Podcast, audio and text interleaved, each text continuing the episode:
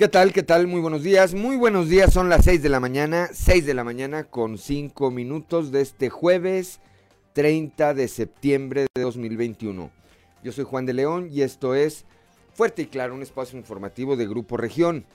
Saludo como todas las mañanas a quienes nos acompañan a través de las eh, diferentes eh, frecuencias eh, en todo el territorio del estado, todas las frecuencias de Grupo Región. Aquí para el sureste través la 91.3 de frecuencia modulada, transmitiendo desde el corazón del centro histórico de la capital del estado.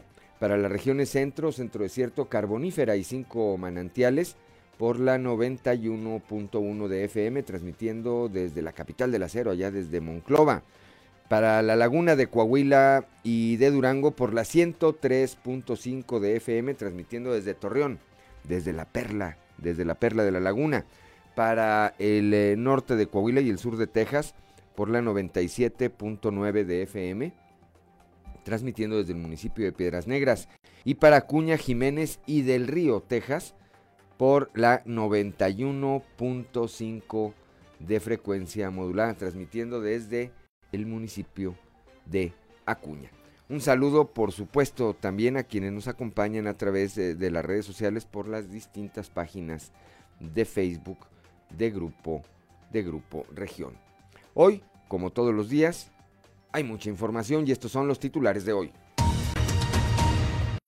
El día de ayer eh, dio inicio el juicio oral de Liliana N. bajo la causa penal 1244-2020 por el delito de filicidio calificado por ser cometido con ventaja y contra una menor de 12 años.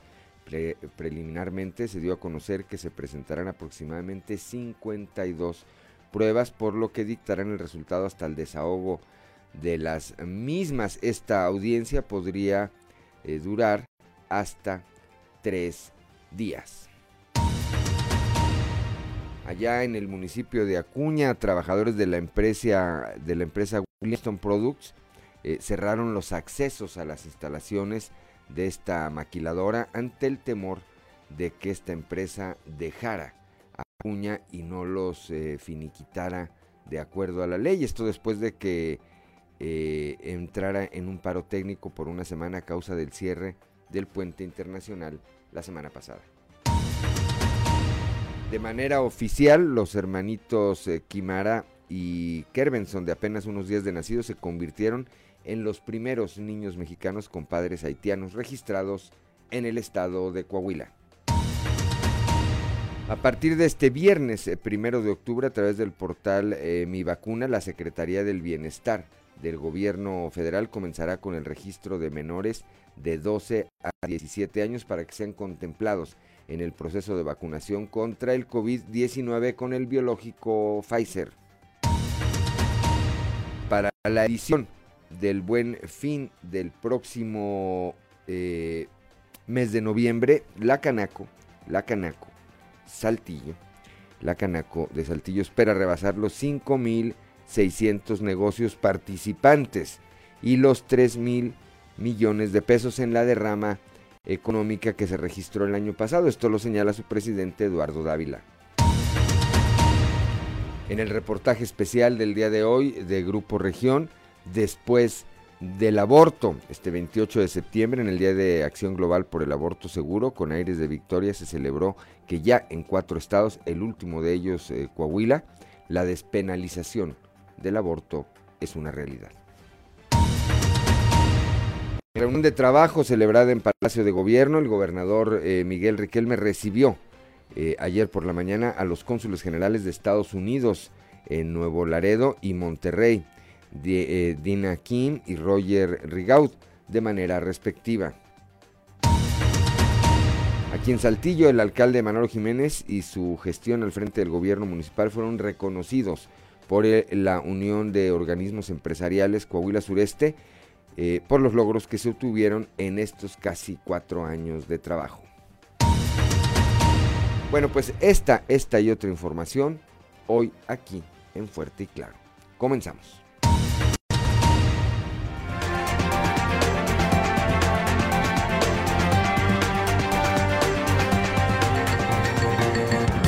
Esto es Fuerte y Claro. Transmitiendo para todo Coahuila. Fuerte y Claro. Las noticias como son. Con Claudio Linda Morán y Juan de León.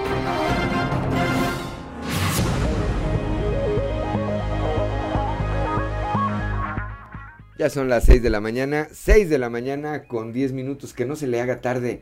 Claudio Linda Morán, muy buenos días. Muy buenos días, Juan. Muy buenos días a toda la audiencia que nos acompaña ya a esta hora de la mañana.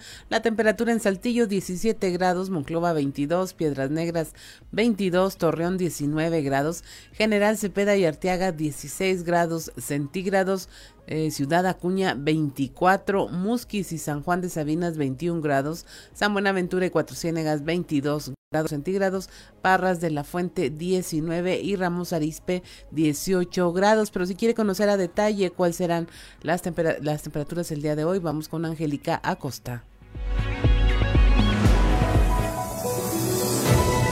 El pronóstico del tiempo con Angélica Acosta.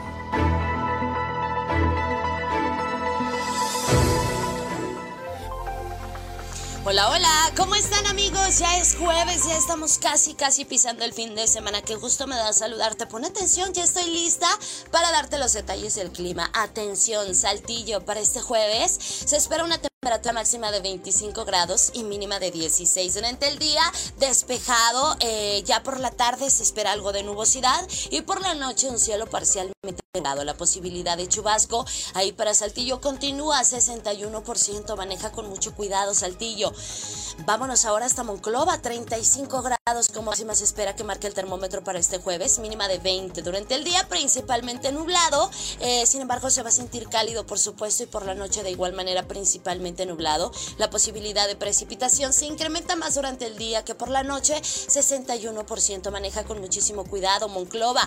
Vámonos hasta Torreón, Coahuila, 34 grados como máxima para este jueves, mínima de 22. Durante el día, soleado, caluroso, rico, agradable y por la noche un cielo totalmente claro. Cálido también por la noche. Torreón, Coahuila, muy baja la posibilidad de precipitación, 2%. Perfecto, disfruta y aprovecha tu día. Piedras Negras, 35 grados como máxima para este jueves mínima de 24. Durante el día vamos a tener nubosidad variable, sin embargo, se va a sentir muy cálido por la noche, bastante nubosidad.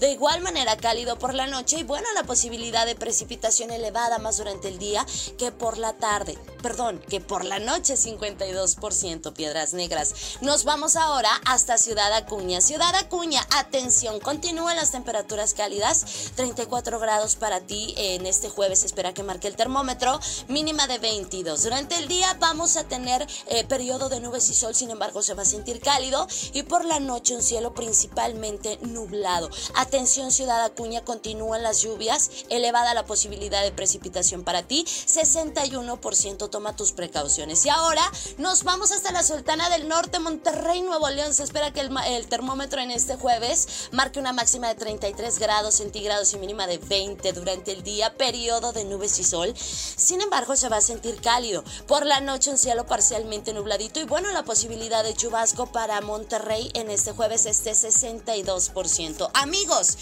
ya escucharon, continúan las lluvias. Hay que manejar con muchísimo cuidado. Por favor, toma tus precauciones y bueno, cuídate. El uso de cubrebocas sigue siendo obligatorio. Cuidarnos es responsabilidad de todos. Que tengas un excelente jueves. Buenos días.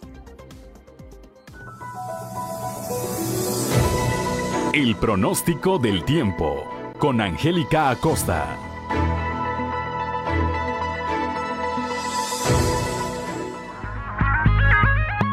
Ya son las 6 de la mañana, 6 de la mañana con 14 minutos y si usted quiere saber qué ocurrió en un día como hoy, vamos con Ricardo Guzmán y las efemérides del día. 1, 2, 3 o'clock, 4 o'clock, rock. ¿Quiere conocer qué ocurrió un día como hoy? Estas son las efemérides con Ricardo Guzmán. Un día como hoy, pero de 1765, nació el insurgente mexicano José María Morelos y Pavón, figura clave en la Guerra de Independencia y quien instaló el Congreso de Chilpancingo. También, el 30 de septiembre pero de 1846, el dentista estadounidense William Thomas Green Morton descubrió la anestesia por medio del éter sulfúrico, la cual utilizó para hacer extracciones dientes sin dolor. Y un día como hoy, pero del 2008, en México, la Cámara de Diputados decidió condecorar la Medalla al Mérito Cívico Eduardo Neri al historiador Miguel León Portilla por su labor en defensa de los pueblos indígenas.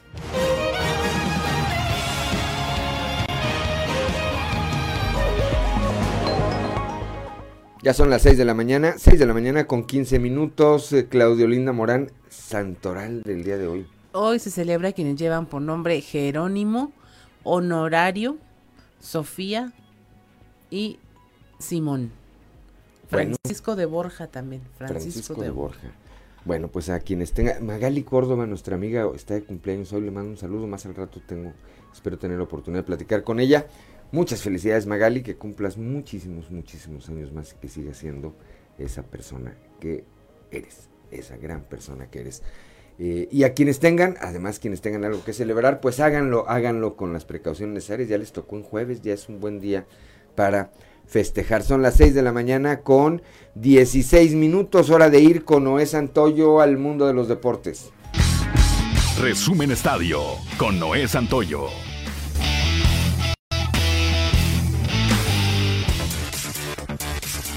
Día después de caer ante Necaxa, Tijuana anunció ayer el despido del entrenador uruguayo Robert Dante los Cholos de Tijuana perdieron tres goles por cero ante los Rayados la víspera para quedarse con siete puntos. Fue la sexta derrota en 11 fechas para los Cholos, que mediante un comunicado de prensa anunciaron la destitución y le dieron las gracias a Siboldi. Ayer en actividad de la jornada 11 de la Liga MX, Tigres goleó tres goles por cero al Atlético San Luis, mientras que las Chivas cayeron derrotadas un gol por cero ante los Gallos del Querétaro. El día de ayer los Guerreros del Santos Laguna presentaron su jersey color rosa, el cual utilizarán el próximo duelo de la jornada 12 el sábado ante Mazatlán. Este proyecto es parte de las actividades del club durante el mes de octubre recaudado en las ventas de esta nueva playera serán donados a la asociación Mujeres Salvando Mujeres. Hoy inicia la semana 4 de la NFL con el duelo entre los jaguares de Jacksonville y los bengalíes de Cincinnati. Los jaguares están desesperados por conseguir un triunfo, mientras que Cincinnati están aprendiendo a ser un equipo ganador. Jacksonville en este momento se encuentra con marca de 0 triunfos y 3 derrotas. Están en los albores de un nuevo proyecto bajo la dirección de Urban Meyer, un entrenador que no perdió mucho durante 17 años de carrera en el fútbol universitario. Los bengalíes tienen foja de dos victorias y una derrota por primera vez desde el 2018. Además de que llegan embalados tras vencer 24 a 10 el pasado domingo a Pittsburgh, sus rivales divisionales.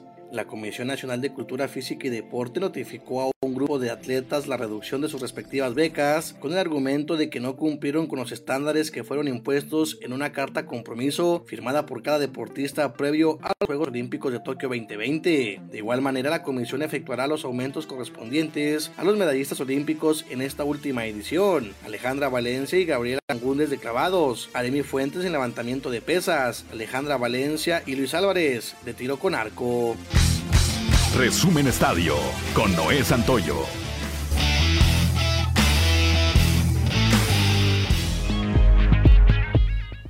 Ya son las 6 de la mañana, 6 de la mañana con 19 minutos. Eh, Claudio Linda Morán, la cotización peso dólar. Hoy jueves 30 de septiembre, el tipo de cambio promedio del dólar en México es de un dólar por 20 pesos con 42 centavos. Eh, a la compra 20 con 17, a la venta 20 con 66, va a la alza. Bueno, pues así inician, así inician eh, las operaciones, así inician las operaciones el día de hoy. Eh, estas monedas, el peso mexicano y el dólar y el dólar norteamericano, cuando son ya las 6 de la mañana con 19 minutos. Hoy, hoy como lo habíamos comentado hace unos días, en un momento más, ya que nos tenga nuestro productor Ricardo Guzmán, preparada esta dinámica, vamos a obsequiar, vamos a obsequiar libros, eh, este libro de Ligia Urroz, esta novela titulada Somoza. En un momento más, después del corte, vamos a estar implementando algunas eh, dinámicas y si usted está en el interior del estado, en alguna de las regiones, participe con nosotros. El libro se lo vamos a hacer llegar hasta sus manos. Esta novela de Ligia Rosque fue presentada recientemente aquí durante la Feria Internacional del Libro Coahuila 2021. Son las 6 de la mañana, 6 de la mañana con 20 minutos. Estamos en Fuerte y Claro. Ya son las 6 de la mañana, 6 de la mañana con 23 minutos. Aquí tengo ya, aquí tengo ya un ejemplar de este libro, de esta novela titulada Somoza, la novela del hombre que robó los sueños de una nación. Eh, repito, de Ligia Urroz. A ver si, si, se alcanza a ver aquí en la, en la cámara. Aquí así, ahí se ve, ¿verdad? Ahí se aprecia. Ociel, ahí, ahí me dice Ociel, si se ve, ándale, ahí se ve, ¿verdad? Bueno, a quienes quieran un ejemplar de esta novela, repito que recientemente fue eh, presentada aquí en la Feria Internacional del Libro Coahuila 2021 y que además ya se ordenó su primera reimpresión, eh, basta con que marquen a las primeras cinco personas que marquen al 844 4 12 12 13. Repito, 844 4 12 12 13. A las primeras 5 personas que marquen vamos a obsequiar los primeros 5 libros y basta con que digan que quieren este ejemplar. Ahí nuestro productor les atiende y les pedirá sus datos para hacérselos llegar. 6 de la mañana con 25 minutos. Vamos a un resumen de la información nacional. Claudio Linda Morán. Inicia México vuelos de repatriación voluntaria de migrantes haitianos. Un grupo de 70 migrantes fue repatriado voluntariamente como parte de un plan coordinado con el gobierno de Haití. Esto lo informó el Instituto Nacional de Migración. Los migrantes, 41 hombres, 16 mujeres y 13 menores, partieron desde la ciudad de Villahermosa, Tabasco. Reconoce la ONU a Yucatán por estrategia de prevención del embarazo adolescente. La Organización de las Naciones Unidas dice que este programa que promueve el Estado fue distinguido como una de las mejores prácticas a nivel internacional en este rubro de prevención del embarazo adolescente. Este incluye la formación de estudiantes de nivel superior, réplicas de talleres a estudiantes de secundaria y actividades artísticas en los municipios con alta tasa de fecundidad en adolescentes de Yucatán, bajo las perspectivas de género, interculturalidad, paz y juventudes. En Oaxaca, diputados eh, aprueban 15 años de cárcel a quien promueva el matrimonio infantil. Eliminaron el derecho a fianza y esta afecta el, matrimonio infantil forzado principalmente a niñas y mujeres indígenas. Eh, van a sancionar a quien de manera gratuita o a cambio de pago en dinero o en especie entregue a un menor a sus familiares. La ley también contempla sanciones contra cualquier otra persona o grupo que ejerza autoridad sobre la mujer y la obligue al trabajo sexual forzado o prácticas similares, aunque aun cuando se haya obtenido el consentimiento de la persona. En Morelos linchan a dos presuntos ladrones luego de ser detenidos, golpeados y quemados por pobladores, quienes los señalaron de ingresar a un domicilio al intentar eh, robar y tras ser descubiertos tomaron como rehén a, un a una menor de edad. Finalmente registran en Infonavit más de 354 mil trabajadores tras la reforma de subcontratación del 30 de abril al, 6, al 7 de septiembre. Un total de 354 mil trabajadores fueron registrados ante el Instituto del Fondo Nacional de la Vivienda, principalmente en empresas que prestan servicios de sectores de transporte y comunicación, comercio, construcción y la industria de la transformación. Y hasta aquí la información nacional. Gracias, gracias Claudio Linda Morán. Cuando son las 6 de la mañana con 28 minutos vamos rápidamente un panorama informativo por el estado. Comenzamos aquí en el sureste con mi compañera Leslie Delgado. Inició ayer el juicio oral de Liliana N por el delito de filicidio. Es esta mujer que está acusada de haber terminado con la vida de su hija. Este caso donde también está involucrado el ex pitcher de los Zaraperos, Sergio N. Leslie Delgado, muy buenos días. Buen día, informando desde la ciudad de Saltillo. Este miércoles dio inicio el juicio oral de Liliana N. bajo la causa penal 1244-2020 por el delito de filicidio calificado por ser cometido con ventaja y en menor de 12 años. Preliminarmente se dio a conocer que se presentarán aproximadamente 52 pruebas, por lo que dictarán el resultado hasta el desahogo de las mismas. Cabe recordar que el pasado 15 de junio se llevó a cabo la audiencia intermedia.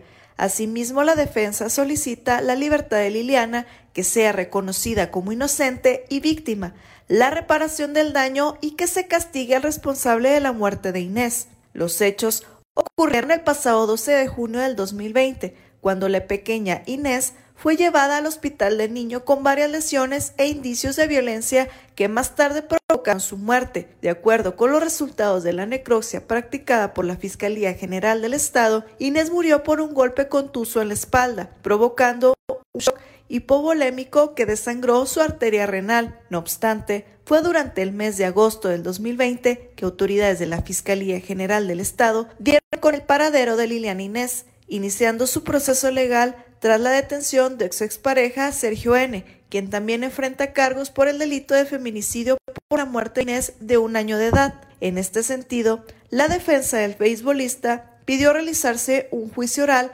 debido a que no aceptarán la responsabilidad del jugador en este caso. Informó para Grupo Región Leslie Delgado. Gracias, gracias a Leslie Delgado. Cuando son las 6 de la mañana con 30 minutos, Claudio Linda Morán. Iniciará, iniciará ya el registro de menores de 12 a 17 años para obtener la vacuna contra el COVID-19. La información con nuestro compañero Christopher Vanegas. Hola, ¿qué tal? Muy buenos días compañeros, los saludo con mucho gusto a ustedes y a todos nuestros que escuchan y déjenme platicarles que eh, a partir de este viernes primero de octubre, a través del portal de Mi Vacuna de la Secretaría del Bienestar del Gobierno Federal, se comenzará con el registro de vacunación de menores de 12 a 17 años para que sean contemplados en el proceso de vacunación contra el COVID-19 con el biológico Pfizer. Esto para realizar un censo con el que se basará dicha dependencia para solicitar la cantidad de dosis necesarias para inmunizar a los menores de este rango de edad. De acuerdo con la Secretaría del Bienestar, en el Estado se tiene un censo de 317 mil menores en el rango de 12 a 17 años. Sin embargo, se detalló que para iniciar el proceso de vacunación se solicitarán vacunas de las personas que realicen su registro.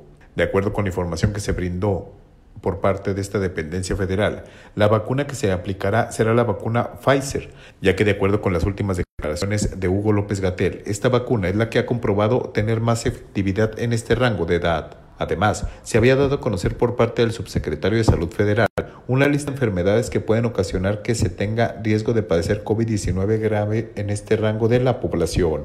En general, son enfermedades que deprimen el sistema inmune, ya sea por la enfermedad o por los tratamientos que se usan para atender estas enfermedades, como son los casos de diversos cáncer, comentó López Gatel. Dichas enfermedades son cáncer, trasplantes, VIH, enfermedades pulmonares crónica grave, afectaciones crónicas del riñón, hígado o sistema digestivo, enfermedades neurológicas crónicas, enfermedades cardiovasculares, diabetes y otras enfermedades endocrinas, incluyendo obesidad grado 2 o mayor, anomalías genéticas y embarazo adolescente. Así que antes de proceder a la vacunación, se tiene que acceder al registro en la página mivacuna.salud.gov.mx en donde es importante recordar que se debe poner el teléfono, en donde se tenga un WhatsApp y un correo electrónico activo para cuando se habilite la vacunación, para lo cual no hay fecha de inicio.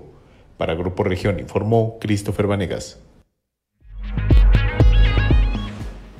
Gracias a Christopher Vanegas. Son las 6 de la mañana con 32 minutos. Vamos ahora a la región centro con Guadalupe Pérez. Allá en la región centro precisamente, aunque todavía no hay fecha para eh, que se lleve a cabo este proceso de vacunación de menores de edad. El jefe de la cuarta jurisdicción, el doctor eh, de salud, por supuesto, Faustino Aguilar Arocha, indicó que se abrirá un registro para ello. Guadalupe, muy buenos días. Muy buenos días, saludos desde la región centro. Tenemos entrevista con el doctor Faustino Aguilar Arocha, jefe de la cuarta jurisdicción de salud, quien habla de la vacunación a menores. Nosotros, eh, efectivamente, nomás que sea oficial eh, y que nos, porque se va, lo que se va a hacer, primero se abre una, una, una página a nivel central como en mi vacuna y todo eso, para que se suban todo, el, todo tipo de información desde luego. O sea, va a haber un, registro para menores. Va a haber un registro para menores con comorbilidades, para tener un registro y saber y junto cuántos gente se registraron en esa vacuna para que ellos de México envíen la vacuna para, para vacunar a estas personas. Tener, se, se registraron tantos, se envían tantas vacunas a, a cada parte donde están solicitando. Pues mira, apenas se van a abrir las plataformas para poder eh, capturar y ver la, la, cantidad de gente que hay y después ellos ya nos avisarán en tiempo y forma cuando lleguen la, vacuna pues, tiene que ser Pfizer, que es la que está autorizada, imagino que se están hablando, entonces ya vamos viendo todo, todo esto a, futuro y que aquí la Secretaría de Salud del, Estado ya nos digan exactamente cómo se va a trabajar aunque todavía no se tiene una fecha precisa, en octubre se contempla que se active esta plataforma donde se registrarán los menores que serán vacunados. En este aspecto será igual, o al menos así se espera, sea como se hizo con la población adulta. Saludos desde la región centro para Grupo Región Informa, Guadalupe Pérez.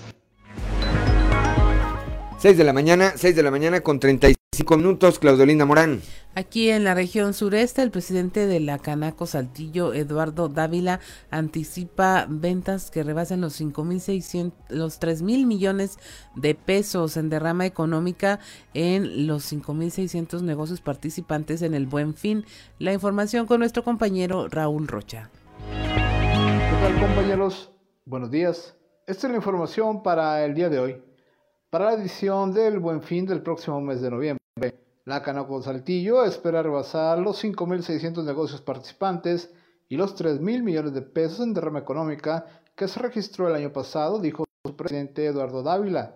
Señaló que para este año el Buen Fin se realizará del 10 al 16 de noviembre, por lo que tendrá 5 días menos de duración que el año anterior. El buen fin, el buen fin va a ser en el mes de noviembre ya tenemos fechas, arranca del día 10 al 16 de noviembre. Eh, ustedes recordarán, tradicionalmente eran solamente cuatro días. El año pasado, por las propias características de la pandemia, se elevó a 12 días. Y este año, que afortunadamente ya vamos transitando a través de la nueva normalidad, eh, lo que nosotros eh, a nivel nacional no tengo el dato. Aquí en, aquí en Saltillo, yo creo que nosotros, el año pasado se inscribieron cerca de 5.600 negocios participando en el Buen Fin. En este año vamos nosotros a, rebasar esa meta. El año pasado fue cerca de 3.100 millones de pesos aquí en, la región sureste de Coahuila. No tenemos el dato exacto en esta, en esta edición, no hemos hecho el análisis porque nosotros nos basamos primeramente en el, el promedio que tiene la región de salarios, de, promedio de salarios mínimos que, que tiene la región. Esa es la información para el día de hoy. Buen día. Gracias a Raúl Rocha cuando son las 6 de la mañana, 6 de la mañana con 37 minutos. Vamos ahora allá a Piedras Negras con Norma Ramírez. Hay 36 escuelas activas con clases presenciales en ese municipio. Norma, muy buenos días. Muy buenos días. Esta es la información desde Piedras Negras. Aaron Rodríguez de Alba, director de servicios educativos en la región norte, dio a conocer que esta frontera se tienen alrededor de 36 escuelas dentro del programa presencial. Se está a la espera que en esta presente semana se tenga la lista de las escuelas que se van a añadir dentro del sistema básico, tanto público como privado, siendo un 30% de los 120 planteles educativos existentes. La información la tenemos a continuación. tenemos 36 escuelas activas. Estamos en espera de que en el transcurso de hoy o de mañana ya salgan las listas y de las escuelas que, que puntualmente van a ser revisadas ¿Cuáles son las que se van a sumar? Se están programando otro, otra etapa de, regreso para el día 11 de, octubre. Y con estas 36 eh, que menciona, eh, ¿qué porcentaje es del total de las instituciones en esta región? No, pues estamos hablando casi de un 30%, 25%, todavía nos falta. Acuerde que tenemos 120 planteles educativos. 120 planteles educativos, estamos hablando casi de un 30%, algo así, ¿no? Falta todavía para, llegar al tope estimado, nos faltan todavía muchas escuelas. Como siempre lo ha mencionado tanto el subsecretario como el secretario de Educación y el gobernador, esto es poco a poquito.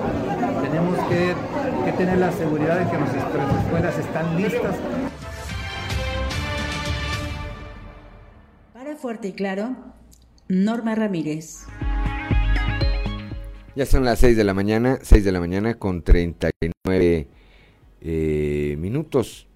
Le recordamos, le recordamos que estamos obsequiando el eh, libro, este libro, esta novela de Somoza. Ahí la tenemos. Ahí la puede ver. De Ligia. De Ligia. Urros. Llame eh, ya se obsequiaron algunos, ¿verdad? Ahorita, ahorita decimos los nombres, pero todavía, todavía tenemos. Márquenos al 844 412 12 13. Voy a repetir el, el número 844 412 12 13. Márquenos de cualquier parte del estado y le haremos llegar hasta sus manos este libro que fue recientemente presentado en la Feria Internacional del Libro eh, Coahuila 2021. Esta novela de Ligia Urros Somoza. Son las 6 de la mañana, 6 de la mañana con 40 minutos. Estamos en Fuerte Mañana, 6 de la mañana con 44 minutos. Vamos rápidamente a la portada del día de hoy de nuestro periódico eh, Capital, que en su eh, nota en su nota principal, pues destaca el inicio del eh, juicio oral en contra de Liliana N por el eh, presunto crimen de su hija, la pequeña Inés, esta menor que eh, pues fue llevada al hospital en, golpeada y derivado de esos golpes perdió, perdió la vida. También más adelante vamos a platicar de este tema. Chuy de León, el dirigente estatal del PAN, pues le dice ignorante a Luz Natalia Virgil, la diputada local, una de las diputadas locales de su partido. Y es que esta eh, eh, legisladora criticó a los notarios que aparecieron en esta famosa lista filtrada por el Servicio de Administración Tributaria y con la que se, a mí me parece que se pretendió eh, pues criminalizarlos. Bueno, Luz Natalia Virgil les dijo notarios factureros.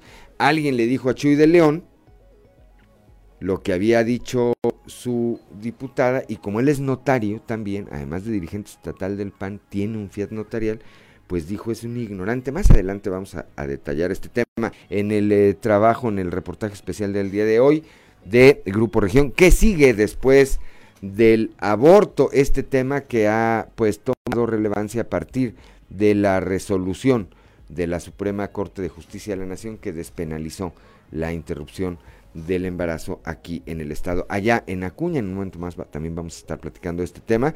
Trabajadores de la empresa Williamston Products tomaron ayer los accesos de la misma en prevención de que se vaya a ir sin eh, finiquitarlos, sin finiquitarlos. Eh, por otro lado, bueno, el día de ayer el gobernador del estado, eh, Miguel Riquelme, recibió a los cónsules generales de Estados Unidos en Nuevo Laredo y Monterrey, Dina Kim y Roger Rigaud, de manera respectiva. Más adelante también le estaremos platicando de lo que ocurrió en ese eh, sentido.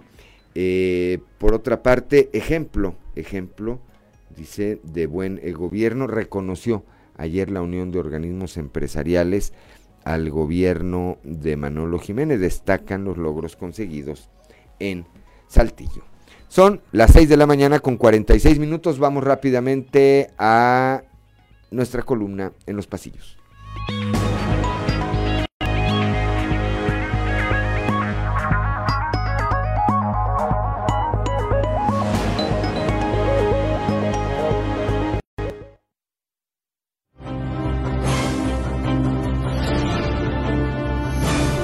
En el cartón de hoy, cuánta inocencia, que nos muestra el candidato presidencial Ricardo Anaya con dos facetas, una con alitas y aureola de angelito y otra como un diablito con cuernos. El lado angelical nos dice, López Obrador tiene un pacto perverso con Lozoya para enviarme 30 años al bote por crímenes que no cometí. Y su lado del diablito nos dice, y de los que sí cometí, ni cuenta se ha dado. Primero fue en Saltillo, ayer en Ramos Arispe y después será en Arteaga, Parras de la Fuente y General Cepeda, donde los alcaldes electos de la región sureste ya conformaron un bloque de trabajo y anunciaron que trabajarán de la mano con el gobernador del estado, Miguel Riquelme, en acciones que beneficien a los habitantes de la región. José María Morales Padilla, alcalde electo de Ramos Arispe, fungió como anfitrión de la reunión donde participaron José María Frausto Siller, alcalde electo de Saltillo, Ramiro Durán García, alcalde electo de Arteaga, Fernando Orozco Lara, alcalde electo de Parras, y Pablo Salas, alcalde electo de General Cepeda. Y dentro de los temas que analizaron están rellenos sanitarios, seguridad, además de distintos aspectos para continuar con la reactivación económica de la región. Cuestión aparte es cómo inicia sumándose el munícipe electo de General Cepeda, Pablo Salas, el cual, a pesar de no ser del PRI, se unió al trabajo del resto de los alcaldes de la región sureste. Ojalá y así sea los tres años, e incluya para bien a su municipio en los acuerdos que se vayan a dar. Finalmente, fue Carlos Villarreal Pérez, el elegido para ocupar el cargo de coordinador de la Secretaría de Inclusión y Desarrollo Social en Monclova, con lo que esta área de la dependencia, todavía a cargo de Francisco Saracho, quedó ya cubierta. El nombramiento de Villarreal fue bien tomado, pues si bien en los últimos años se había al sector privado como un muy cercano colaborador del empresario Gerardo Benavides, lo cierto es que nunca perdió cercanía con el sector público y político de la región centro. Además de haberse reunido con el gobernador Miguel Riquelme, quienes visitaron el Congreso del Estado, el cónsul general de Estados Unidos en Monterrey, Nuevo León, Roger C. Rigaud, y la cónsul general de Estados Unidos en Nuevo Laredo, Tamaulipas, Dina Kim, los funcionarios fueron recibidos por el presidente de la Junta de Gobierno, diputado Eduardo Olmos Castro, con quien abordaron temas relacionados con la migración, seguridad, turismo, promoción económica y asuntos fronterizos que desde el ámbito legislativo compete al Congreso del Estado de Coahuila.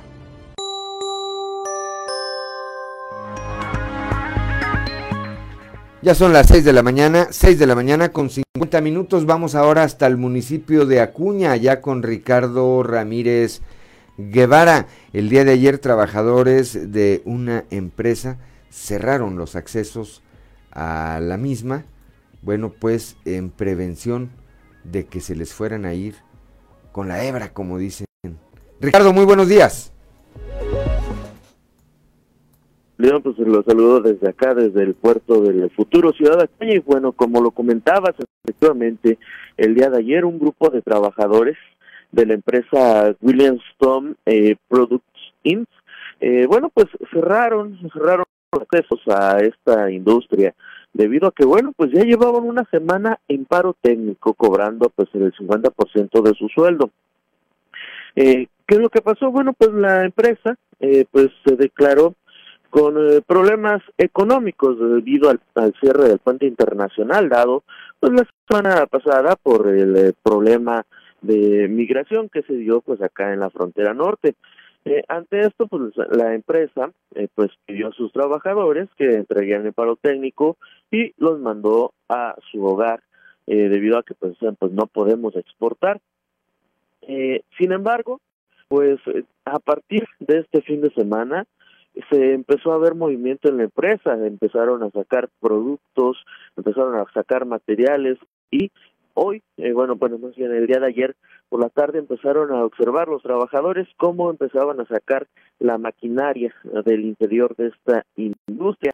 Y bueno, pues los trabajadores se seguían aún con el paro técnico ante el temor de que esta empresa se fuera de Ciudad Acuña y pues los dejara sin siquiera pues darles una explicación, los trabajadores tomaron esta decisión de cerrar los, los accesos.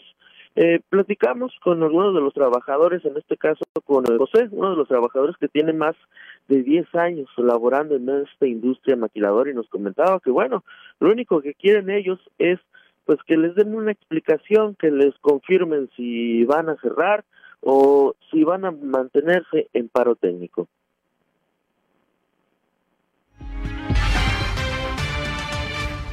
Williamson, mejor conocida como la Whippy, pues nos mandaron el 50, hicieron paro técnico, lo que es la empresa, supuestamente porque el puente estaba cerrado, pero ya lo abrieron. Y ahorita lo que vimos y nos informaron fue de que pues la empresa empezó a sacar máquinas. Entonces lo que estamos temiendo es de que la empresa desaparezca y no nos liquiden. ¿Ya se han entrevistado con los... Eh, pues lo que viene siendo un, un supervisor y y recursos nos dice que nada más que pues están en, en veremos, ¿verdad? Y en, respuesta, en espera de una respuesta de ver si nos van a mandar otra 50 o vamos a laborar o de plano nos van a liquidar. Entonces nosotros lo que queremos nada más es una, evitar que saquen máquinas y otra es de que nos den una respuesta pues, clara, ¿verdad? De que si vamos a trabajar o nos van a liquidar porque pues para estar al 50 pues no, pues estamos hablando alrededor de algunos 700 y eso es si que te quiten Infonavit, porque pues ya quitándote Infonavit estás hablando que te, estás quedando con 200 pesos.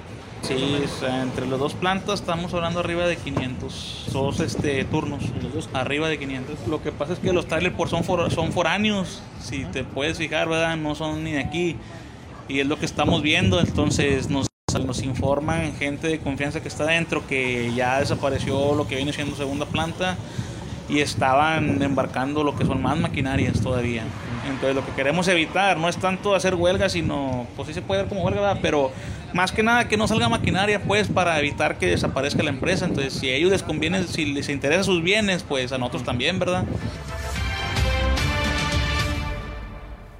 Ya son las 6 de la mañana, 6 de la mañana con 54 minutos. Estoy platicando con Ricardo Ramírez Guevara, ya desde el municipio de Acuña con respecto a la toma que hicieron trabajadores ayer de la empresa Wipi, mejor conocida como Wipi. Bueno, y finalmente, y es que, a ver Ricardo, antes, antes de la conclusión, eh, me parece que esta actitud de los trabajadores, pues tiene justificación porque en otros, en otros momentos se han visto casos como este, que alguna empresa entra en crisis, sobre todo la industria maquiladora que es eh, pues muy volátil, entran en crisis y desaparecen de un día para otro sin dar explicación y sin finiquitar a sus trabajadores. Eh, así es, Juan de León. Eh, no es muy común, pero sí ha pasado acá en Ciudad Acuña, donde, bueno, pues ya algunas empresas maquiladoras, pues de repente les dicen a sus trabajadores, bueno, pues vamos a paro técnico, eh, váyanse a descansar a su hogar, la siguiente semana nos vemos y de repente pues cuando regresan los trabajadores pues dónde está la empresa, dónde están los dueños y sí, eh, fue aproximadamente hace dos años eh, justamente cuando una empresa de aproximadamente unos 300 trabajadores acá en Ciudad Acuña, bueno pues hizo lo mismo dejando pues en el desamparo a estos trabajadores, ahora son más de 500 en dos turnos de esta empresa WIPI que bueno pues tienen este temor y pues lo tiene justificado como bien lo mencionabas no es la primera vez que pasa esto. Y bueno pues ahora pues lo único que piden ellos es que pues se les hable claro y se les hable con la verdad y pues que no les quieran jugar el dedo en la boca. Así es así es. Bueno Ricardo Ramírez gracias eh, como siempre por tu reporte muy completo. Un saludo allá hasta el municipio de Acuña. Muy buen jueves. Muy buen jueves, los, eh, los, saludamos, estamos al pendiente con la información. Gracias, 6 de la mañana con 56 minutos, estamos en Fuerte y Claro. A 7 de la mañana, 7 de la mañana en punto. 7 de la mañana en punto, continuamos aquí en Fuerte y Claro. Le recordamos que estamos obsequiando hoy este ejemplares de esta novela de Ligia Urroz titulada Somoza se las muestro. Que fue, eh, esta novela fue recientemente presentada en la Feria Internacional del Libro Coahuila 2021. Llámenos de cualquier parte del estado al 844 412 1213. Le voy a repetir el número.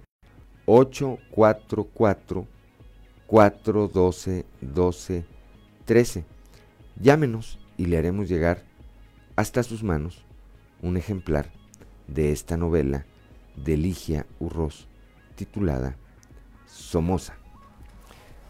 7 de la mañana, 7 de la mañana con un minuto, Claudio Linda Morán. Continuamos con la información desde la región Laguna, mientras la Federación califica de inviables las alternativas de recarga de del programa Agua Saludable para la Laguna. Hay organismos dedicados a este tema hídrico en la región que insisten en la urgencia y la necesidad de emprender ya acciones de prevención ante un posible abatimiento de los mantos acuíferos. Nuestro compañero Víctor Barrón nos tiene los detalles de esta información. días a nuestros amigos de Fuerte y Claro. En temas de la región Laguna, mientras la Federación califica de inviables las alternativas de recarga de acuíferos dentro del programa Agua Saludable para la Laguna, organismos dedicados al tema hídrico en la región insisten en la urgencia de emprender acciones de prevención ante un inminente abatimiento. Al respecto, Roberto Muñoz del Río, quien es presidente de la Comisión Cuenca Alto del NASAS, dijo que una de las opciones sigue siendo la de liberar agua por el lecho seco. Vamos a escuchar. De que tenemos una necesidad, la tenemos. Actualmente eh, eh, estamos eh, extrayendo poquito más del doble de la recarga. Tarde que temprano se nos va a terminar el agua, eso es un hecho. Este, tenemos que hacer algo, sí, sí, sí se tiene que hacer algo, entonces este, pues lo que nosotros proponíamos era incrementar actividades en la cuenca alta para aumentar la recarga del acuífero, reducir la, eh, la, sobreexplotación desmedida. Pero bueno, lo que está, lo que está precisamente en, el tintero ahorita precisamente lo, de la potabilizadora. Sí hemos visto eh, que ha habido un abatimiento en los, en los pozos que tenemos aquí en la, en la laguna. Este, hay otras opciones sí, sí las hay. Digo, una, una, una opción que, que, para ellos se les hace inviable es dejar correr el agua por el lecho seco del río. Como, como modificamos la forma natural de recargar el acuífero, que es a través del lecho seco del río, pues ahora tenemos que hacerlo a 450 kilómetros de aquí.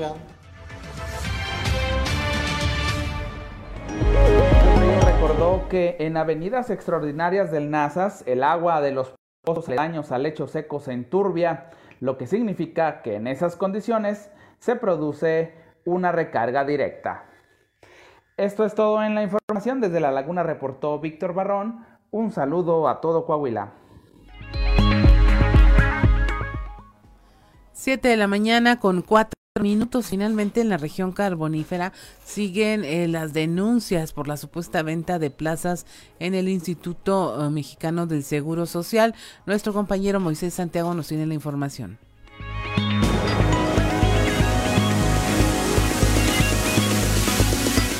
Muy buenos días, Juan y Claudia, y a todo nuestro amable auditorio que nos escucha en todas nuestras frecuencias. Hay más denuncias por la supuesta venta de plazas en el Seguro Social. Se siguen ratificando denuncias, por lo menos hay otras dos, es lo que menciona el delegado de la Fiscalía, Ulises Ramírez Guillén. Teníamos dos más porque aparentemente estaba vendiendo las plazas del Seguro Social. Es, se ha dejado claro que pues esas las plazas no están en venta o no se puede, este no es el procedimiento que establece la ley para tener acceso a una, a una plaza administrativa en una institución ni de cual investigando si en la especie se puede configurar un delito de fraude y de ser así estaremos ya pidiendo muy pronto la audiencia para que a esta persona se le haga comparecer ante el juez y que ya se determine lo. Como te digo, tengo yo tres nada más querellas, dos de anteriores y la más reciente. En esto. ¿Quién señalan ah, eh, señalan a una persona de nombre Narcedalia N. Esta es la persona que se señala como la, quien está realizando este tipo de. Bien, pues de esta manera se está, se está ratificando este tipo de denuncias. Hay más que podrían presentarse ante la Fiscalía. Esta es la información que tenemos para todos ustedes desde la región carbonífera para Grupo Región Informa, su amigo y servidor Moisés Santiago. Que tengan un excelente día. Ya son las 7 de la mañana, 7 de la mañana con 5 minutos. Bueno, ya se fueron los primeros 5 libros. Ya se fueron los primeros 5 libros de Somoza para Rodolfo Alejandro Álvarez Colunga, aquí de Saltillo, para Carlos Antonio Navalucio, para Gerardo Salinas Guerrero, para Eliseo Alvarado Chávez y para Karen Garza Martínez. bueno, pues gracias eh, primero por seguir la sintonía aquí en el sureste de la 91.3 de frecuencia modulada y segundo por participar en estas en estas eh, dinámicas. Les recuerdo el número, les recuerdo el número es el 844 412 12 13. 844 412 12 13 y vamos a obsequiar cinco libros más. Aquí, bueno, aquí está uno, Arturo Hernández eh, Guacuja de Piedras Negras del fraccionamiento Guadalupe. Gracias, Arturo. Gracias por eh, eh, tu sintonía primero y después por participar en estas dinámicas. Hasta tus manos haremos llegar este libro de Ligia Urroz, titulado Somoza, la novela del hombre que robó los sueños de una nación. Rápidamente les comentamos esto que, eh, bueno, pues trascendió el día de ayer con eh, el tema de los notarios públicos. Bueno, pues resulta, resulta que el dirigente estatal del PAN, Jesús de León Tello, Chuy de León, calificó como ignorante a la legisladora local de su partido, Luz Natalia Virgil, luego de que ésta llamara notarios factureros a los fedatarios a los que en días pasados el gobierno federal señalara en una lista como inhabilitados para hacer trámites ante el SAT. En el chat de los notarios públicos, los notarios públicos aquí en Coahuila, tienen un chat de WhatsApp. Bueno, en ese chat ah, del que forma parte Jesús de León Tello, porque es notario público, a él le dieron un fiat notarial al término del sexenio del exgobernador Enrique Martínez y Martínez. Se comentaron ayer las intervenciones que en el Congreso del Estado hicieran las diputadas locales del PRI y del PAN, del PRI Luz Elena Morales y del PAN Luz Natalia Virgil. Luz Elena, Morales criticó a la autoridad federal porque dijo que estaban criminalizando a los notarios públicos. Y Luz Natalia Virgil se subió a tribuna y dijo pues que estaba bien que, que, ocurriera eso porque eran unos notarios factureros, les dijo que hacían empresas fantasma para después cobrar y con eso burlar a la autoridad fiscal. este tema se comenta en el chat de los notarios públicos, repito, donde está Chuy de León, y alguien de dentro de ese chat dice, pues que alguien le avise a Jesús de León que ya perdió a una de sus eh, miembros, que ya parece que ya se le fue a Morena, dije. Y Chuy de León contestó de manera textual, dijo, sí, la conozco muy bien y es una ignorante la mujer, muy mal. Ya le expliqué, valdría la pena que alguien más le explique. Bueno, pues hasta ahí la respuesta, repito, de Chuy de León con respecto a las críticas que hizo o a los señalamientos que hizo la legisladora local de su partido, Luz Natalia Virgil. Son las 7 de la mañana, 7 de la mañana con 10 minutos. Claudio Linda Morán. Este 28 de septiembre, en el Día de Acción Global por el Aborto, seguro ya se celebró aquí en Coahuila con aires de victoria. Eh, ya son cuatro estados en el país quienes obtuvieron la despenalización del aborto. Eh, vamos a platicar esta mañana con Malu Reina, quien forma parte de la colectiva ah, Aborto Seguro, para ver eh, cómo vamos, si realmente se celebró con aires de victoria y qué sigue, qué es lo que falta para que este sea un derecho positivo, es decir, algo que ya se pueda llevar a cabo en la realidad y en cualquier clínica de salud. Buenos días, Malú. Hola, buenos días, ¿cómo estás? Bien, aquí eh, encantada de, conversar contigo. Cuéntanos, eh, sí, sí se celebró con aire de victoria este 28 de septiembre. Claro que sí, la verdad es que estábamos muy contentas por todo lo que se ha logrado en Coahuila. Eh, hubo poco asistencia, me imagino por, por el tiempo, pero pues sí, sí hubo bastantitas morras que pudimos eh, compartir el espacio y estar al, eh, ahí proporcionando información también anticonceptivos y haciendo una pequeña recaudación de misoprostol. Entonces nos fue muy bien. ¿Cómo percibes el ambiente en torno a esta despenalización? Si es aire de más libertad, si es aire de, de ya eh, quitarle un poco el estigma al tema del aborto o todavía falta camino por recorrer? No, fíjate que ya, ya vamos cambiando la percepción acerca del aborto y sobre todo más mujeres se han acercado ya sin miedo. Sin miedo a, que te vayan a meter a la cárcel porque pues es lo, lo principal. Entonces sí ha aumentado el caso eh, los casos de, de abortos con medicamentos pero también las mujeres están más conscientes de sus derechos sin miedo y sin estigma sin miedo y sin ignorancia, porque finalmente si algo alimenta el miedo es eh, la ignorancia, la represión, eh, elementos que no tendrían por qué existir en un tema de salud. Así es, y la verdad es que nos hemos dado la tarea de informar acerca de este que es nuestro derecho, ¿no? Eh, poco a poco y las mujeres van comprendiendo exactamente qué es eso. Y por lo mismo ya se permiten vivir procesos seguros, acompañados y pues conscientes de lo que está la última vez que charlamos antes de hoy, Malu, eh, estuvimos hablando del tema de también ya desmitificar un poco el tema de que quienes abortan solo son jóvenes que no se cuidan, solo son adolescentes o solo son jóvenes eh, de 20, de, de, estando en los 20, en los 30, y hablábamos también que no es cierto, que son muchas mujeres en diferentes ciclos de la vida las que eh, necesitan recurrir a un procedimiento como este. Así es, la, la, verdad es que es un contexto muy diverso de, edades en las que las mujeres deciden ejercer sus derechos. Eh, anteriormente se tenía este concepto, ¿no?, de que solamente las jóvenes abortaban, pero no. En la red hemos acompañado muchísimas mujeres y de muy, muy diversas edades, ¿no? Eh, mujeres ya muy adultas, mujeres muy jóvenes, mujeres que están en su vida media. Eh, ahora sí que la decisión de abortar es muy, muy personal y pues puede ocurrir, ocurrir en cualquier eh, edad en, en la que tú tengas, ¿no? Así es. Malu, ¿están esperando ya la armonización de las leyes para poder actuar con mayor libertad en esto o, ya se está aplicando? ¿Qué es lo que está ocurriendo? ¿Siguen acompañando a las mujeres a abortar hacia, hasta la Ciudad de México o ya pueden hacerlo aquí?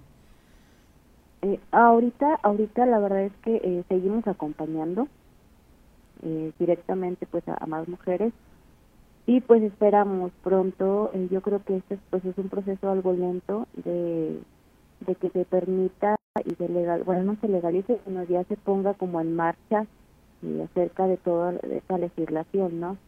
Eh, seguimos acompañando porque pues, es un trabajo que no podemos parar, o sea, decir ya hasta ahorita y vamos a esperar a que todo se ponga bien. Nosotros seguimos acompañando a las mujeres y pues obviamente no quitamos el dedo del renglón y seguimos vigilando muy de cerca cómo se están viviendo los procedimientos. En tu experiencia, ¿crees que deba regularse también eh, la forma en que van a, apoyar las asociaciones, las organizaciones civiles, eh, los grupos religiosos, que todo el mundo le va a entrar al tema, eh, cada quien para su lado, ¿no? tanto por el derecho a decidir como por el derecho a que este decide, pero decide lo que yo quiero, decide este tener a tu bebé, llevar un embarazo a término. ¿Crees que deba regularse esta parte para precisamente garantizar la salud emocional de las personas eh, que toman una decisión hacia un lado o el otro? Sí, yo creo que, que es bien importante eh, una atención integral y muy eh, que no tenga violencia de género. es súper, súper importante que las personas que vayan a atender los casos de acompañamiento, hace días escuchamos al parecer que no sé si el empoderamiento va a brindar esta atención. Y bueno, pues desde este lado del activismo, de este lado de, la comunidad, cuando nos damos cuenta que la atención que brindan este tipo de lugares no es la adecuada.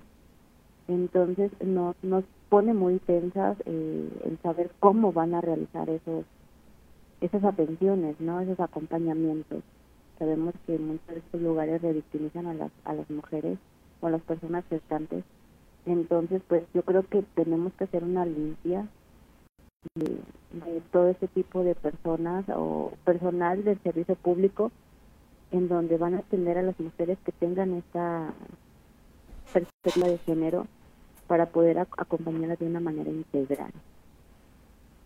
Ahí, ahí ya tendría que tomarse la batuta, ¿no? Por parte de las autoridades para decir eh, cómo, este es el caminito, este es el protocolo. Eh, Por ejemplo, hablemos de adicciones. No se pueden tener anexos donde tengas a adultos con menores de edad, tienes que tener eh, terapeutas, tienes que tener psicólogos, un médico. Si me voy a dedicar a, a ayudar a las mujeres o acompañarlas en este eh, tema, así sea una asociación religiosa, tengo que tener los mismos estándares de atención que tendría cualquier, eh, ustedes por ejemplo, por ejemplo, que sí tienen terapeutas y todo eso, y que pueda tener cualquier persona que se quiera acercar a, apoyar en este tema. Sí, totalmente tiene que, regularse eh, esto, a lo mejor seguir un protocolo que se, sea un protocolo, pero muy, digámoslo, amoroso, no solamente muy mecánico, porque eso es lo que lo que pasa en este tipo de institución, que todo lo hacen muy mecánico y de que, no, pues sí, venga, y viene esta hora. Y eso, eso- esa es la parte donde nosotros como acompañantes, como colectivas, eh, feministas, damos la atención, damos este cariñito a las, a las mujeres y personas gestantes para que no se sientan solas, para que estén acompañadas, para que tomen la mejor decisión. Entonces, físicamente tienen que llevar un- un- una capacitación previa muy, muy, muy importante y muy eh, empática, o sea, personas muy empáticas para que puedan eh, brindar la mejor atención a las mujeres o personas gestantes.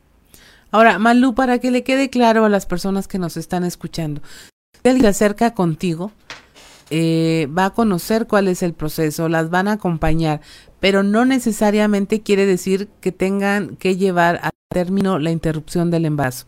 Si cambian de opinión, pueden hacerlo. Claro, sí, sí, sí, nosotros respetamos las decisiones de las mujeres y de las personas gestantes porque eh, al, fin, al fin de cuentas ellas, eh, eso va a repercutir en sus vidas.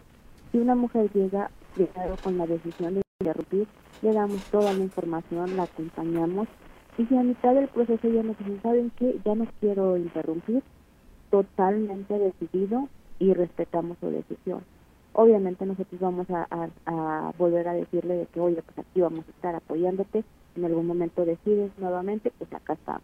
Si ella quiere llevar a término su embarazo, la apoyamos de todos modos, y si ella quiere darle una adopción, también la apoyamos para hacer toda la, la prepapelera. Finalmente, Malú, ¿cómo las contactan? Mediante la página, eh, tenemos la, la página de Facebook, eh, por ese medio eh, pueden ahí enviarnos un mensajito ya sea vía inbox o el WhatsApp, que también lo tenemos listo, eh, y por ahí pueden contactarnos y les podemos brindar mucha más información. ¿Cómo te buscan? Como Red Aborto Seguro Saltillo. Red Aborto Seguro Saltillo, ahí lo tiene. No decida sola. En estos momentos puede contar con el apoyo de otras mujeres y definitivamente no es lo mismo tomar una decisión desde un eh, piso donde se encuentra desesperada y sola a tener todo este acompañamiento. Muchas gracias por haber estado con nosotros. No, hombre, gracias mucho por la, por la oportunidad y el espacio. Que pasen buen día. Muy buen día. Son las 7 de la mañana con 20 minutos. Estamos en Fuerte y Claro.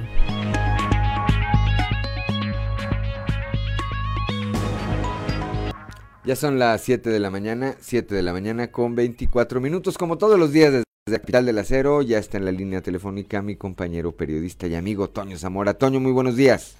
Buenos días, Juan. Buenos días a, a las personas que nos sintonizan a esta hora.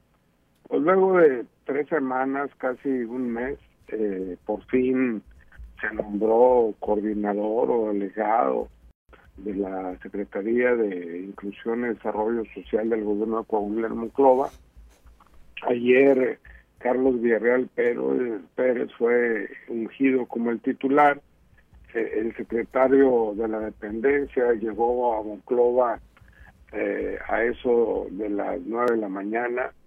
Por cierto, a Francisco Saracho Navarro lo acompañó el titular de la oficina local, José Luis Villarreal, mejor conocido como La Aguja, y a eso de las diez y media horas hizo acto de presencia Carlos Villarreal.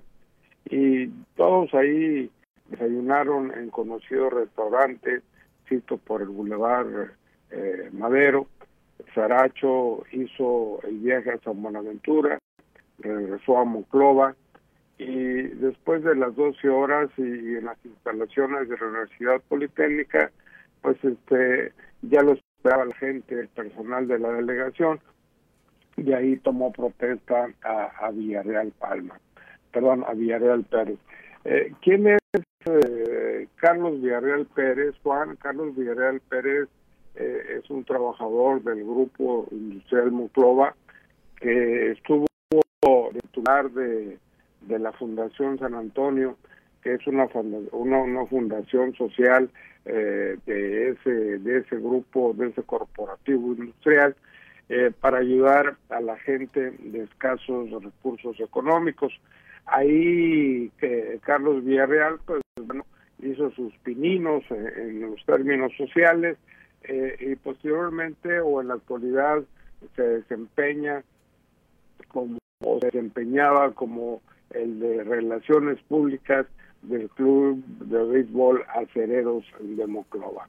Lo cierto es que pues ya está Carlos Villarreal Pérez como titular de, la dependencia y empezaron los dimes, los diretes, los, los quizás, los asegúnes en el sentido de que sigue para Carlos Villarreal Pérez. Y, y es que hay un nombramiento y de inmediato siguen eh, las especulaciones de qué es lo que va a hacer Carlos Villarreal ahí. Pues primero, ponerse a jalar.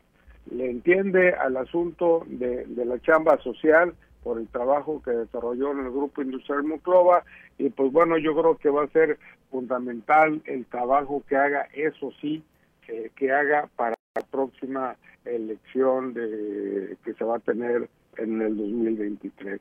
Es decir, Carlos Villarreal Pérez es un chavo que, que, le entiende a este tipo de cosas, es un chavo que, que bueno, este eh, tiene que hacer muy bien su trabajo y, que digan o dejen de decir, mi Juan, de que puede ser el candidato a la presidencia municipal. Pues bueno, eso es futurismo, simple y sencillamente. Sí, totalmente. A mí me parece que eh, fue un acierto eh, hay que recordar que no hay un nombramiento que no sea instruido por el gobernador del estado. A mí me parece que es un acierto la designación de Carlos al frente de esta dependencia de la, de la representación de la Secretaría de Inclusión y Desarrollo Social ahí en la región centro. Eh, eh, es un perfil nuevo, eh, con, como ya lo eh, señalabas tú, ascendencia en eh, lo empresarial en los últimos años, uno de los más cercanos colaboradores de Gerardo Benavides, este, pero que tiene además antecedentes de trabajo social también en su partido, el PRI. político, exacto, sí. Entonces, bueno, pues ¿qué le corresponde? Trabajar como, como lo sabe hacer, como lo ha demostrado en otras eh, responsabilidades y pues eh, responder eh, primeramente a la confianza que le ha otorgado el gobernador y por supuesto a lo que de ello espera la ciudadanía. Más allá, yo lo pondría incluso más allá de colores partidistas, hay que recordar que el desarrollo social pues no tiene colores, ni signos eh, políticos. La, la, el encargo que le ha dado el eh, gobernador, pues es para que haga el trabajo que, como bien apuntabas, Toño, el trabajo social no le es no le es eh, desconocido. Desconocido. Sí, aparte se lo conoce Claudio Villarreal Pérez precisamente en las colonias por ese trabajo social que ha realizado cuando estuvo ahí en la Fundación San Antonio, ¿no? Entonces yo creo que ese tipo de cosas le van a ayudar mucho para desempeñar su trabajo ahí en la, en la, en, la delegación de la Secretaría de Educación y desarrollo social. Oye, ¿y la aguja dónde va? La aguja, no, pues la aguja ya tiene chamba ya en, en Saltillo. Se, se regresa de subsecretario. Sí, regresa ahí a hacer su, su talacha, manejar números y demás, que, eh, que lo entiende muy bien, y ahí se queda, ¿no? Definitivamente. Pero bueno, ¿y Saracho? ¿Saracho qué dice? ¿Se va o no se va? No, Saracho anda muy contento. Ayer tuvimos la oportunidad de decirle que te vas, que no te vas. Dijo, mira, a mí pues no me digan que voy, aquí estoy. Y, y tienes razón, ¿no? Y, y la aguja, déjame te digo que, que después de tres operaciones en la columna vertebral, ya está bien. O sea, lo vimos muy contento, algo que no, no, no lo vimos cuando cuando estuvo acá de, de- de delegado, de coordinador, no traía no traía las ganas que trae ahora, ¿no? No sé si porque por el tema de la elección, pero más más bien es por el tema que traía ahí en las vertebrales que al final se las arreglaron y, y eso le cambió le cambió la, la, la- la cara y ahora es muy sonriente la aguja. Pues que no hay nada más valioso, Antonio, auditorio. No hay nada más valioso que la salud. Gracias, Toño. Platicaremos el día de mañana, Dios mediante, ya mañana de viernes. Hasta mañana. Pasa bien, Toño. 7 de la mañana, 7 de la mañana con 31 minutos. Les recordamos, nos van enviando aquí algunos mensajes. Les recordamos el número al que tienen que marcar es 844-412-1213 para que les obsequiemos este libro de Somoza, la novela del hombre que robó los sueños de una nación de Ligia Urroz.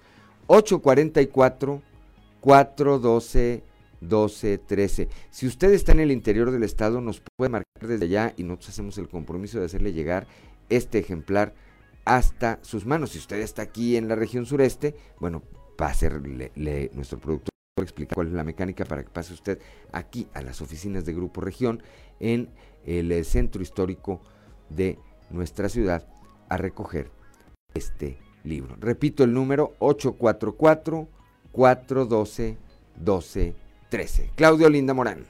Son las 7 de la mañana con 32 minutos y es momento de presentarles nuestro contenido especial del día de hoy que tiene que ver con el tema de eh, la celebración del Día de Acción Global por el Aborto Seguro y verlo ahora desde el punto de vista de qué pasa después con la parte emocional de las mujeres que deciden o no abortar y que se someten a este proceso. Escúchelo con atención.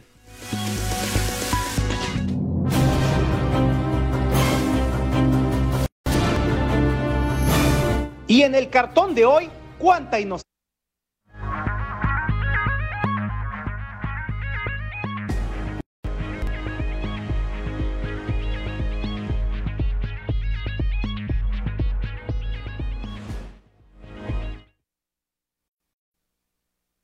De septiembre, en el Día de Acción Global por el Aborto Seguro, con aires de victoria, se celebró que ya en cuatro estados, el último de ellos, Coahuila, la despenalización del aborto es una realidad. Lejos del debate y los posicionamientos y a la espera de la armonización de leyes y protocolos que aterricen esta práctica, está el que sigue, tanto en materia de salud mental como de acompañamiento hacia las mujeres, jóvenes y adolescentes que decidan abortar. Y con grupos de apoyo rondando a quienes pasan por un embarazo no deseado, aumenta el riesgo de no recibir la atención y el acompañamiento emocional adecuado para quienes cursan esta situación, en la que desafían las expectativas de una parte de la sociedad que las condena. Malu Reina, de la red de aborto seguro, comenta. Nos hemos dado cuenta que las mujeres pues obviamente tienen mucho miedo, ¿no?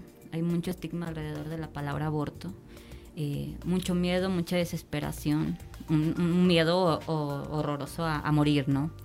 Porque así nos lo han enseñado, digo. Desde que estábamos en la primaria nos enseñaron el video del, del feto de mi piernita, ¿no? Sí. Horrible. Oye, salías llorando totalmente de la clase. Ismael Ramírez, presidente del Colegio de Desarrollo Integral del Psicólogo AC, menciona. ¿Qué es lo que buscamos nosotros los psicólogos?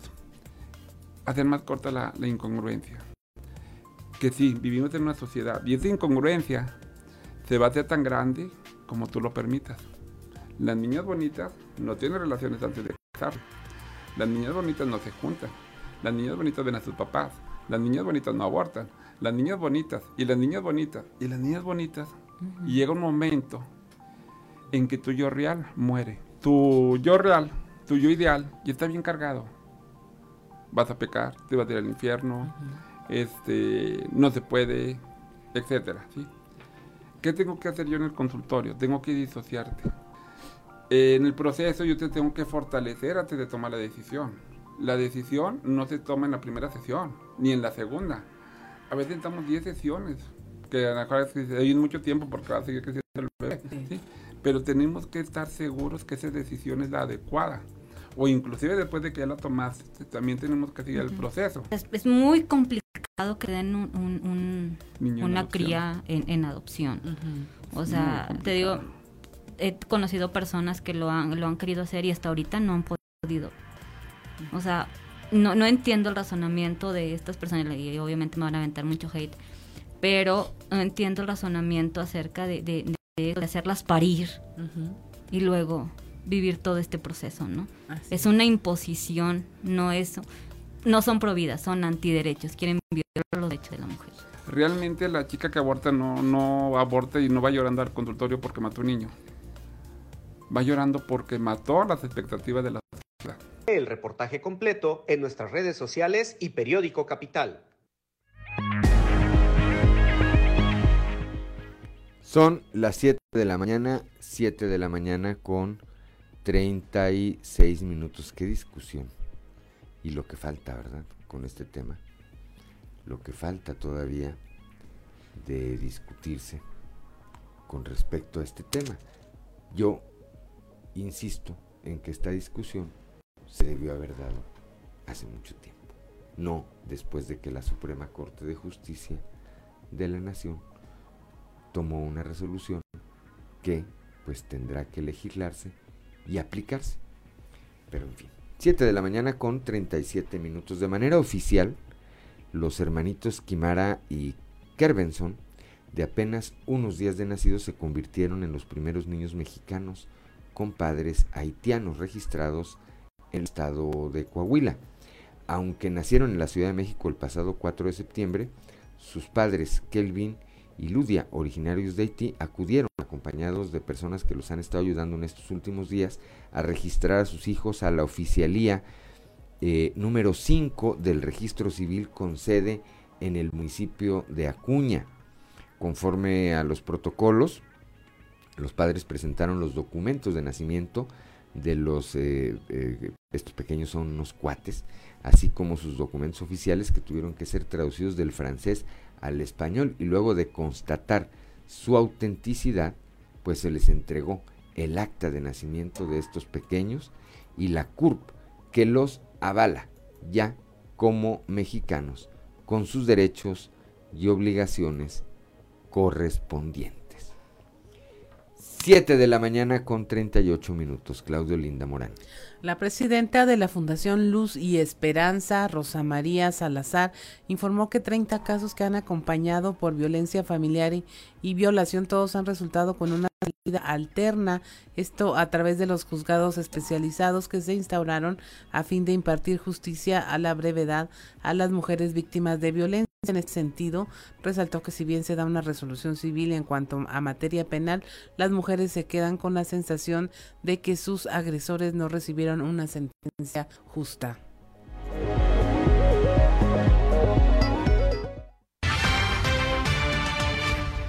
De tal forma que del 2020-2021 no hay ninguna sentencia por violencia familiar. ¿Todas fueron con salida alterna? Todas son con salida alterna. ¿Cuántas más o menos serían?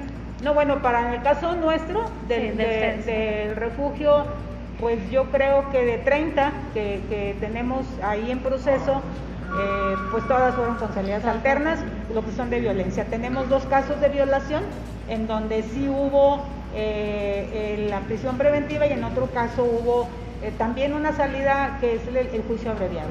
Ajá, pero eh, sí tenemos esa, esa situación que me parece que eso les pega mucho a las mujeres porque para ellas se queda la sensación de impunidad.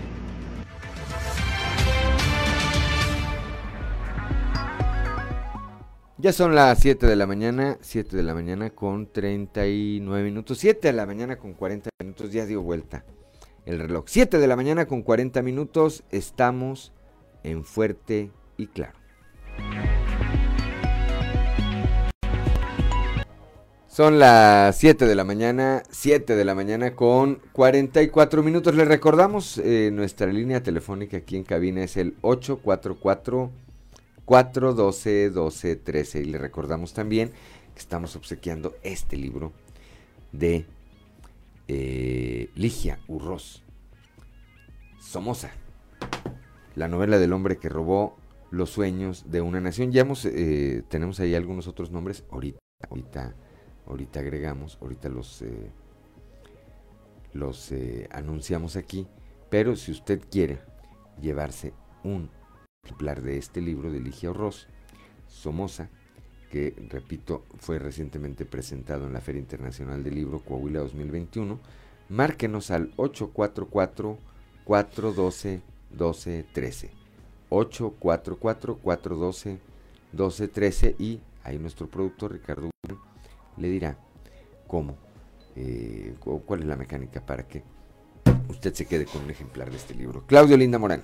Continuando con la información, en una reunión de trabajo celebrada en Palacio de Gobierno, el gobernador Miguel Riquelme recibió la mañana de ayer a los cónsulos, cónsules generales de Estados Unidos de Laredo y Monterrey, Dina Kim y Roger Rigaud, de manera respectiva. En dicha mesa de trabajo se dio seguimiento a temas de importancia como seguridad, migración y comercio en la frontera de Coahuila. El gobernador destacó la coordinación que se tiene con el gobierno de Estados Unidos para tratar y resolver temas de interés mutuo con acciones y estrecha comunicación entre Coahuila y la representación consular de dicho país en México. Se recordó que derivado de esta coordinación en días pasados se reunió con autoridades de Texas en Eagle Pass, en lo que fue una provechosa entrevista para acordar acciones en temas de comercio, migración y seguridad. De la misma manera, reiteró su disposición y apertura al diálogo con todas las instancias que se requiera, pues es la forma en que se puedan resolver los temas que ocupan a ambos lados de la frontera. En esta reunión participaron también Fernando de las Fuentes, secretario de Gobierno, Sonia Villarreal, secretaria de Seguridad Pública, Anton Giorgenel, cónsul de Asuntos Políticos y Económicos del Consulado de Monterrey, Nadia Ávila, administradora de Programas Políticos y Económicos del Consulado de Nuevo Laredo. 7 de la mañana, 7 de la mañana con 46 minutos. Bueno, pues veíamos ahí, eh, para quien nos acompañe en las redes sociales, las imágenes no corresponden a la visita que hicieron los cónsules al eh, gobernador Miguel Riquelme. Esas escenas corresponden a la visita que hicieron al Palacio del Congreso local aquí en el estado. 7 eh, de la mañana, 7 de la mañana con 47 minutos. Vamos, Claudelina Morana, un resumen de la información nacional. Inicia México vuelos de repatriación voluntaria de migrantes haitianos. Un grupo de 70 migrantes, entre ellos 41 hombres, 16 mujeres y 13 menores, partieron desde la ciudad de Villahermosa, Tabasco, con dirección a Puerto Príncipe, la capital de Haití. Estos migrantes permanecían en Ciudad de México, así como en los estados de Hidalgo, Estado de México y Tabasco. Reconoce la ONU a Yucatán por la estrategia de prevención del embarazo adolescente. Este programa fue distinguido como una de las mejores prácticas a nivel internacional en este rubro. Ellos lo que realizan son eh, talleres de formación de estudiantes de nivel superior, quienes a su vez los replican en estudiantes de secundaria y actividades artísticas alusivas a este tema en municipios con alta tasa de fecundidad en adolescentes de Yucatán, bajo las perspectivas de género, interculturalidad, paz y juventudes. En Oaxaca, diputados eh, aprueban 15 años de cárcel a quien promueva el matrimonio infantil. Eliminaron el derecho a fianza a quien promueva el matrimonio infantil forzado, principalmente entre niñas y mujeres indígenas, ya sea de manera gratuita o a cambio de pago en dinero o en especie, aún y cuando se haya obtenido el consentimiento de la persona. En Morelos linchan a dos presuntos ladrones luego de ser detenidos, golpeados y quemados por pobladores quienes los señalaron de ingresar a, un domicilio intentar robar y tras ser descubiertos tomaron como rehén a una menor de edad. Registran en Infonavit a más de 354 mil trabajadores tras la reforma al outsourcing o subcontratación del 30 de abril al 7 de septiembre de este año. Un total de 354 mil trabajadores fueron registrados ante el Instituto del Fondo Nacional de Vivienda, principalmente en actividades económicas de empresas que prestan servicios especializados en sectores de transporte y comunicación, comercio, construcción y las industrias de la transformación. Y finalmente en Guanajuato despojan de terreno a un kinder para ampliar la residencia de un empresario. El municipio de León despojó de mil metros cuadrados al jardín de niños Juan Aldama para venderlo y beneficiar una propiedad residencial del empresario Gabriel Padilla Cordero, dueño del G100 y cercano al gobernador Diego Sinoé Rodríguez Vallejo. Y hasta aquí la información nacional. 7 de la mañana, 7 de la mañana con 50 minutos. Gracias, Claudelino Morán. Vamos ahora con Ámbar Lozano al show de los famosos.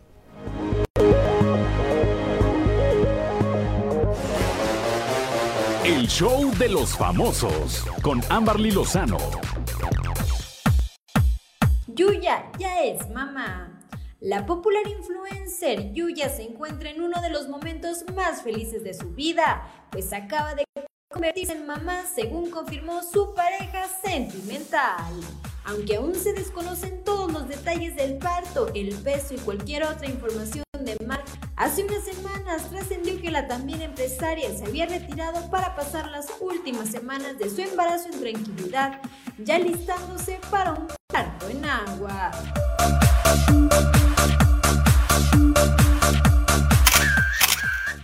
Abogado de Laura Bozo asegura que no han sido notificados de una ficha roja.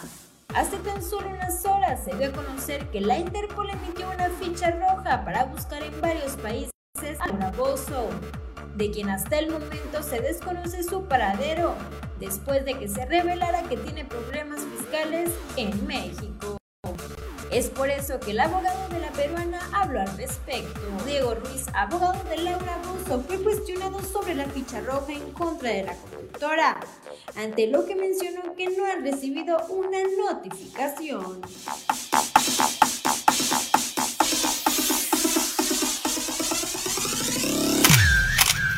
Reportó para Grupo Región Ámbar Lozano. 7 de la mañana con 52 minutos, pues prácticamente ya nos vamos en un momento más. Repito rápidamente a quienes eh, este día se llevaron este libro de eh, Ligia titulado Somoza, la novela del hombre que robó los sueños de una nación. Rodolfo Alejandro Álvarez Colunga, Carlos Antonio Navalucio, Gerardo Salinas Guerrero, Eliseo Alvarado Chávez, Karen Garza Martínez, Arturo Hernández Guacuja y Sergio Javier Maltos Martínez. Son siete libros, son siete libros que se fueron ya.